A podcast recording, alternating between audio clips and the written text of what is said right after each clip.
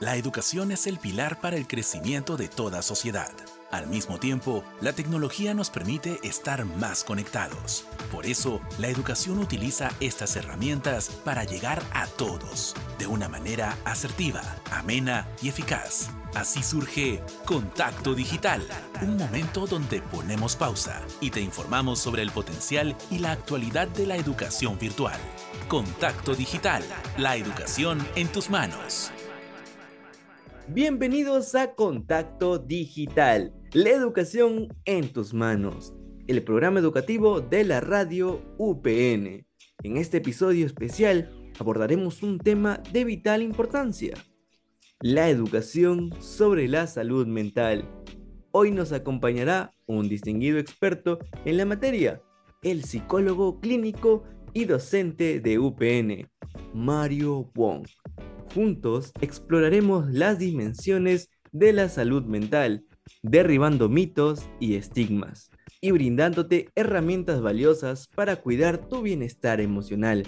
Así que prepárate para una conversación enriquecedora que cambiará tu perspectiva sobre la salud mental. Estás a punto de recibir una dosis de conocimiento y sabiduría que te ayudará a cuidar de ti mismo y de tus seres queridos. Vamos a sumergirnos en este fascinante viaje de aprendizaje y crecimiento. Pero antes que nada, tenemos que saber qué es la educación mental. Y para eso está Lucy. Hey Lucy, ¿estás ahí? Claro que sí, Alex. Siempre estoy para ayudar. Dime, ¿qué necesitas? Lucy, nuestra inteligencia artificial favorita. Dime, ¿Qué es la educación mental? La educación mental es el proceso de aprender a cuidar y fortalecer nuestra salud mental, desarrollando habilidades emocionales y estrategias para enfrentar desafíos psicológicos en la vida cotidiana. ¿Qué realmente es importante? Sí, es esencial, porque promueve el bienestar emocional, previene problemas de salud mental y mejora la calidad de vida. Gracias Lucy por ponernos en contexto del tema. Antes de que te vayas, dime, dime un dato interesante del tema. La meditación regular se ha relacionado con la reducción del estrés y la ansiedad, promoviendo la salud mental. Gracias Lucy y te esperamos en el próximo episodio para más datos interesantes. Y bueno chicos, vamos a la entrevista que hemos traído para ustedes y puedan saber un poco más sobre este tema de vital importancia. Así que vamos con Jean-Pierre Maraví, que ya está con el invitado especial traído aquí en Contacto Digital, la educación en tus manos. Así que, ¡vamos! Llegó el momento de conversar con los especialistas en Contacto Digital, la educación en tus manos. ¿Qué tal amigos de Contacto Digital? saludo a Jean-Pierre Maravilla, estudiante de Psicología y hoy tenemos el agrado de poder entrevistar al psicólogo clínico y docente de la Universidad Privada del Norte, Mario. ¿Qué tal, profesor? ¿Cómo está? ¿Qué tal? Muy buenas noches, Jean-Pierre. Un gusto estar aquí acompañándolos. Sí, eh, justo eh, vemos conveniente, ¿no? Con todo esto de la pandemia, la importancia de la salud mental. Y es por ello que, que viene mi primera pregunta. ¿Qué nos podría indicar sobre lo que significa la salud mental? Bueno, la salud mental como tal ya contamos con una definición sobre, sobre ella a raíz de la OMS, pero si tuviéramos que, digamos, tratar de ponerlo en términos sencillos, tratamos de hablar justamente sobre lo que vendría a ser un estado pleno de bienestar. Este estado de bienestar como tal no solamente se relaciona con lo que es la ausencia de la enfermedad, sino que evidentemente también está enfrascado en la capacidad que tenemos cada uno de nosotros como tal para poder alcanzar nuestro potencial y estar evidentemente saludables. Esto abarca evidentemente elementos eh, físicos, elementos mentales como estamos hablando el día de hoy y también evidentemente eventos sociales correspondientes. Todo se articula de manera fundamental. Cuando se refiere a eventos sociales, ¿qué nos podría indicar sobre ello? Claro, cuando hablamos de eventos sociales, por ejemplo, estamos hablando de lo que podría ser el tema de las relaciones interpersonales, estamos hablando del tema de lo que vendría a ser acceso a un trabajo digno, estamos hablando también de lo que podría ser justamente la variable económica inclusive. Más que nada son estos elementos de interacción que nos permiten convivir justamente con el resto de personas y ciudadanos. ¿Y cómo podríamos identificar que no estamos teniendo una adecuada salud mental? Muy bien, eso en realidad va a depender como quién podría decir de cada persona, pero si tuviéramos que marcar como quien dice un apartado bastante generalista como tal, podríamos tomar en consideración, por ejemplo, cambios de ánimo. Usualmente hablando con una persona ya está comenzando a desbordarse, está comenzando a no tener los recursos suficientes justamente para abordar ciertos cuadros puntuales en su vida cotidiana, comienza a ver de repente cuadros de tristeza, cuadros de repente de irritabilidad, e inclusive podría justamente ciertas características apáticas, ¿no? Donde de repente las cosas ya no le llaman la atención, ya no está motivado, y evidentemente todo esto acompañado también de respuestas netamente, digamos, fisiológicas como el parte de la ansiedad. Ahora, este tema, digamos, de la apatía, este tema de la tristeza, son elementos que la persona va a comenzar a sentir. Sin embargo, también podemos tener factores que pueden ser evidenciales desde la parte externa, como por ejemplo el tema de lo que podría ser la parte comportamental. Si vamos por la parte comportamental, por ejemplo, podríamos hablar del famoso aislamiento social. Hay muchas personas como tal que cuando comienzan a sentir, digamos, eh, cierta pesadez afectiva, cierta pesadez psicológica, comienzan justamente a retraerse del resto de las personas. Ya no participan en actividades sociales, dejan de ir a la universidad, de repente, digamos, tienen problemas en el trabajo y una serie de etcéteras adicionales. Ahora, si nos enfocamos, por ejemplo, en un contexto universitario como en el cual nos encontramos nosotros el día de hoy, perdón por ese ruido, perdóname. Eh, pero bueno, mencionamos, si nos centramos justamente en un contexto universitario, lo más evidenciable como tal va a estar seguramente en la baja de las calificaciones de lo que podrían ser los estudiantes. Hay estudiantes que de repente empiezan los ciclos muy bien, son totalmente, digamos, empoderados, están trabajando siempre orientados a, a metas claras, pero comienza a haber justamente un problema en el estrés, un problema en la casa, un problema en el trabajo, y comenzamos a evidenciar cómo sus calificaciones también comienzan a bajar. Entonces, estos factores como tal ya nos podría dar a nosotros una señal de alerta de que podría ser bueno asistir al psicólogo porque de repente, digamos, necesitamos como quien dice una pequeña ayuda por ese lado de la salud mental. Sí, justo a ello iba eh, mi siguiente pregunta. ¿En qué momento uno debe identificar que necesita ayuda psicológica? más allá de lo que estaba mencionando, ¿no? Que es importante el tema ambiental que puede influir en el comportamiento de una persona para tener eh, un problema de salud mental. Ok, muy bien. Primero vamos a eliminar mitos justamente sobre la atención en salud mental. Cuando uno va al psicólogo o inclusive al psiquiatra, porque a veces es necesario también hacerlo, no vamos primero que nada porque estemos locos o porque simplemente tengamos, como quien dice, incapacidades al final de cuentas, sino que asistimos justamente a este tipo de servicios con la intención de seguir mejorando. Ahora, en muchas oportunidades se cree que cuando vamos específicamente al psicólogo vamos únicamente para contextos terapéuticos, pero hay que tomar en cuenta que también existe el campo de la consejería y la orientación psicológica, donde de repente no abordamos específicamente hablando patologías o psicopatologías correspondientes, pero podemos abordar justamente ciertas dificultades en el manejo de la vida cotidiana, como por ejemplo tomar decisiones, como por ejemplo evidentemente eh, organizar nuestros tiempos y una serie de etcétera adicionales también.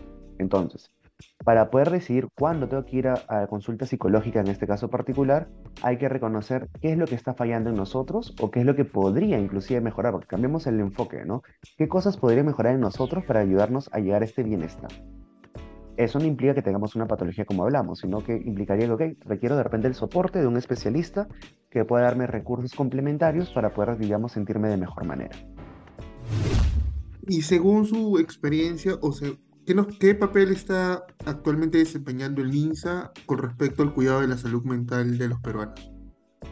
Eh, ya, si vamos por la parte del MINSA, tenemos que hablar evidentemente del, aparato estatal dentro de lo que es nuestro país.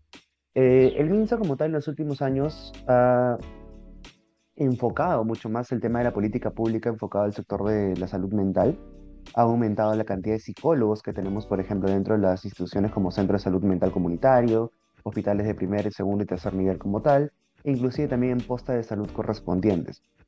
Ahora, ¿dónde viene de repente un poquito eh, el beneficio de todo esto? ¿no? Que al aumentar justamente la cantidad de profesionales que están enfrascados en, en esta actividad, digamos, de atención y de servicio, eh, el MINSA como tal ha logrado tener nuevas cifras justamente sobre lo que podría ser, digamos, la, salud actual, digamos, la salud mental, perdón, actual de la población. Ahora, eso es por un lado, ofrecer los servicios. Pero por otro lado, el MINSA, con esa data que recolecta, porque recordemos que el MINSA también se encarga de la parte epidemiológica, con esa data como tal también puede ofrecer, por ejemplo, campañas preventivas promocionales. Porque el rol, por ejemplo, de la salud mental no es únicamente actuar cuando las cosas están fuera un poquito de lo normal, sino hay que tratar justamente de abordarlo desde mucho antes de que las cosas se puedan complicadas. Entonces, con la data que el MINSA está recopilando hoy en día, está trabajando bastante estos elementos preventivos promocionales, sobre todo, por ejemplo, con los famosos serumistas. Eh, no sé si los oyentes saben, pero por ejemplo, acá en el país, para poder ejercer en el Estado, tenemos el famoso SERUMS, que es el Servicio Urbano Marginal de Salud, donde también los psicólogos participamos justamente de esto. La mayor parte justamente de las campañas preventivas promocionales dirigidas a la salud mental están elaboradas por, eh, por psicólogos serumistas. Entonces, digamos, una población que no solamente está en Lima, sino digamos también poblaciones que están, digamos, en diferentes localidades del país, ya sea costa, sierra o selva, vamos a encontrar un psicólogo que está haciendo campañas justamente en pro del beneficio de la sociedad. Y mencionado ello, ¿qué tanto influye eh, convivir en un entorno tóxico y cómo salir de ello? Ok, ahí viene una palabra bastante curiosa. Hablamos de toxicidad, es una palabra bastante utilizada hoy en día por los jóvenes. Eh, primero que nada, tendremos que empezar por definir qué sería, digamos, un ambiente tóxico, ¿no? Si lo queremos aterrizar más a lo cotidiano, este término de toxicidad usualmente lo utilizamos para hablar de un ambiente hostil, un ambiente de repente que sea abusivo, o en términos generales que genere algún tipo de perjuicio para la persona. Ahora, este grupo o este entorno, perdón, tóxico podría estar enfrascado de repente en zonas familiares, en grupos de amigos, en lugares de trabajo o en la propia comunidad como tal en la cual la persona se desenvuelva. Entonces, vivir en un entorno de esa manera como tal limita bastante a la persona. Primero que, lo primero que hay que entender como tal es que no podemos juzgar a la persona que se encuentra dentro de ese entorno, porque en muchas oportunidades, si es que de repente está expuesto de manera consecutiva y prolongada a ese tipo de ambientes, no va a tener los recursos necesarios en ese momento para poder hacer, como quien dice, la escapada o la salida de ese tipo de entornos perjudiciales para ellos.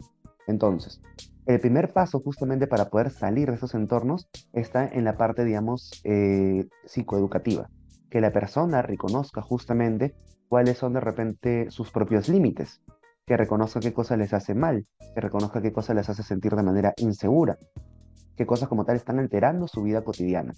A partir de la parte psicoeducativa, donde la persona va a adquirir justamente ese tema de reconocimiento de información, también va a poder, digamos, percatarse de repente qué es lo que merece, qué es lo que desea y qué es evidentemente lo que está recibiendo en comparado a esta expectativa.